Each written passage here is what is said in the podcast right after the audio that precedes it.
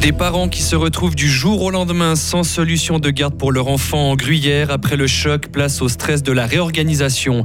Moins d'une femme sur quatre occupe une fonction de cadre dans le canton de Fribourg. Et puis coup d'accélérateur ce matin du Conseil national en faveur des éoliennes. Météo, belles éclaircies euh, demain et fin de semaine agitée avec parfois de fortes rafales, notamment euh, vendredi. Mehdi Piquant, bonjour. Bonjour à toutes et à tous. C'est une onde de choc qui a accompagné l'annonce de la fermeture des Zoubilous en Gruyère. La crèche d'Aînay, l'accueil extrascolaire et la maternelle de Bulle sont restés porte close ce matin. La société qui gère ces structures a annoncé sa décision hier après-midi aux parents. Surendettée, elle pourrait être déclarée en faillite dans ces prochains jours. Option Gruyère qui coordonne les institutions extrafamiliales du district est en train de chercher des solutions pour les familles concernées. La conseillère communale de Bulle, Marie-France Route-Paquier, en est la présidente. On a contacté toutes les autres structures d'accueil de la Gruyère, y compris les mamans de jour.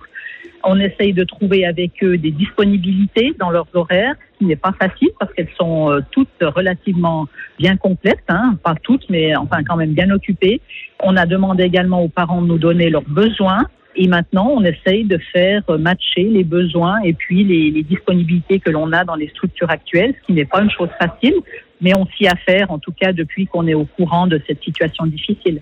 À terme, notre souhait, c'est qu'on puisse trouver un repreneur, pas un repreneur de la structure actuelle parce qu'elle a beaucoup de dettes, mais un repreneur des lieux, des locaux et du personnel. Et ça, c'est peut-être, euh, c'est aussi, euh, disons, un travail que l'on est en train d'effectuer en ce moment, d'avoir des contacts avec d'autres structures. C'est vers 15h hier après-midi que les parents concernés ont été informés que les Zoubilous n'accueilleraient plus leurs enfants dès aujourd'hui. Parmi eux, Maude, qui habite à Le Soc. Elle est la maman d'une petite fille de 7 mois et demi qui fréquentait la crèche d'aînés. Alors d'abord, ça a été un peu le choc. Et puis après, passer le choc, ben, on a direct essayé de, trouver des solutions euh, provisoires, je dirais, euh, dans l'immédiat. En tout cas, dès la semaine prochaine. C'est vrai que ça a été le choc. Et puis maintenant, bah, c'est c'est place au stress de la réorganisation. Justement, comment vous vous réorganisez? Alors, on a la chance d'avoir euh, de la famille dans la région, donc on essaye de se réorganiser avec la famille dans un premier temps pour une solution court terme. Et puis après, pour une solution long terme, on est en train d'essayer de contacter les crèches de la région pour savoir s'il y a des places disponibles, mais je me rends bien compte que ça va être compliqué. Parce qu'il y a un délai d'attente qui est juste énorme lors d'inscription à la crèche. Nous, on a déjà attendu euh, pratiquement une année pour avoir une place.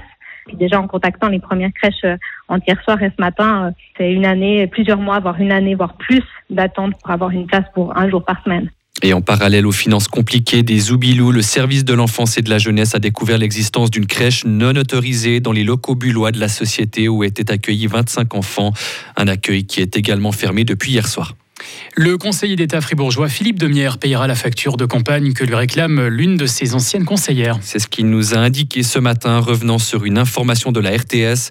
Une action en justice vise le Glanois qui n'aurait pas remboursé un montant de plus de 10 000 francs à cette femme qui a donc saisi les tribunaux. L'élu UDC ne souhaite pas en dire davantage sur cette affaire avant la séance de conciliation prévue dans deux semaines. Philippe Demière ajoute uniquement qu'il ne savait pas où inscrire le montant dans ses comptes de campagne, car il s'agissait d'une avance pour une facture payée à une agence de communication. Il y a euh, très peu de femmes qui occupent des fonctions dirigeantes dans le canton de Fribourg. Moins d'un quart des sièges des conseils d'administration ou des postes de cadre sont occupés par des femmes. Fribourg est en queue de classement au niveau suisse selon une enquête du CRIF, un bureau expert en management. Morgane Mingeli est chargée de projet au bureau de l'égalité du canton de Fribourg. À l'occasion de la journée internationale des droits des femmes, elle nous explique pourquoi c'est important que cela change selon elle. Le fait d'avoir plus de femmes dans des postes de direction, dans des conseils d'administration, ça permet de montrer le chemin, de, guider euh, les femmes qui, euh, qui, vont venir par après. Et puis on voit que si on a une faible proportion de femmes dans des positions dirigeantes, ça engendre une sorte de cercle vicieux. Donc il y a ainsi peu de modèles féminins, les filles, les jeunes femmes se projettent moins dans ce genre de position. Le reste de la société également considère euh, ces femmes moins adaptées peut-être à ces positions.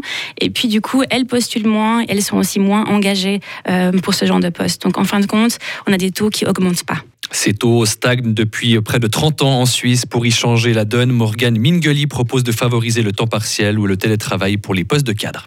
C'est possible de manger sainement et pas cher. C'est le message que souhaite faire passer Christelle Vetch en cette journée internationale des diététiciens et diététiciennes. Elle effectue fréquemment des visites à domicile. Elle suit des personnes qui sont souvent âgées qui souffrent de dénutrition dans une grande majorité des cas. Isolement social et précarité financière en sont les causes. Et l'inflation de ces derniers mois n'arrange rien, mais selon Christelle Vetch, ce n'est pas une fatalité.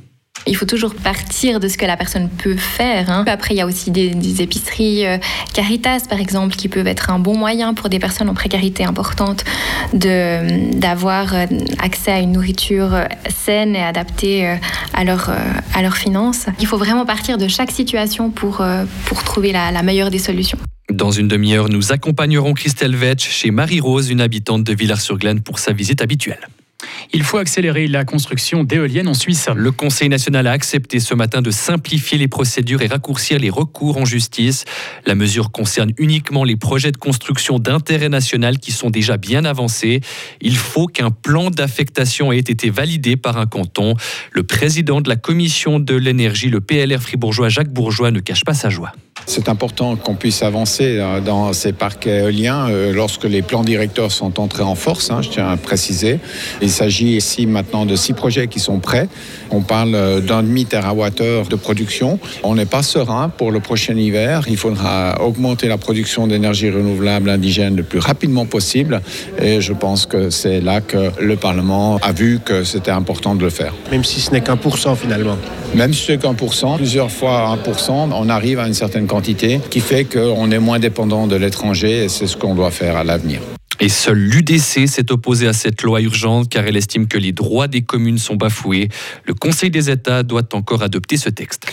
Pas de traitement de faveur pour les cigarettes électroniques. Le Conseil des États a donné de son côté son feu vert ce matin au projet du Conseil fédéral de réforme de l'imposition sur le tabac. L'idée est de dissuader les jeunes de se mettre à fumer. Les cigarettes électroniques étaient exonérées d'impôts depuis 10 ans car on estimait qu'elles pouvaient servir de produit de substitution ou de sevrage.